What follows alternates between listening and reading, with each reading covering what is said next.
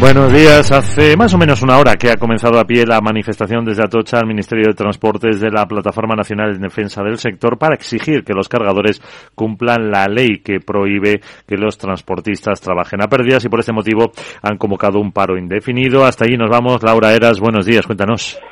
Así es, Miguel, buenos días. La huelga no está respaldada por ninguna asociación del Comité Nacional de Transporte por Carretera, pero ya se estima que este paro indefinido cueste más de 600 millones diarios a la economía española ante campañas como el Black Friday o la Navidad. Centenares de camioneros y trabajadores del sector agrario y, eh, y ganadero se manifiestan por el incumplimiento de la ley que prohíbe trabajar bajo costes bajo el lema de para no ganar, mejor parar.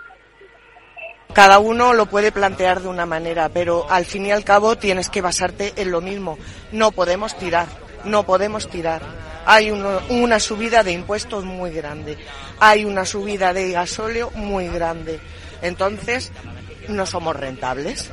Y si no somos rentables, no será rentable ninguno de nuestros negocios. Cada cual es libre de poder eh, manifestarse o no.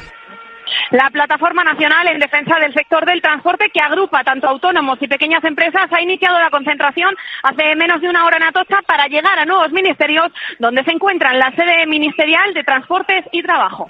Gracias, eh, Laura.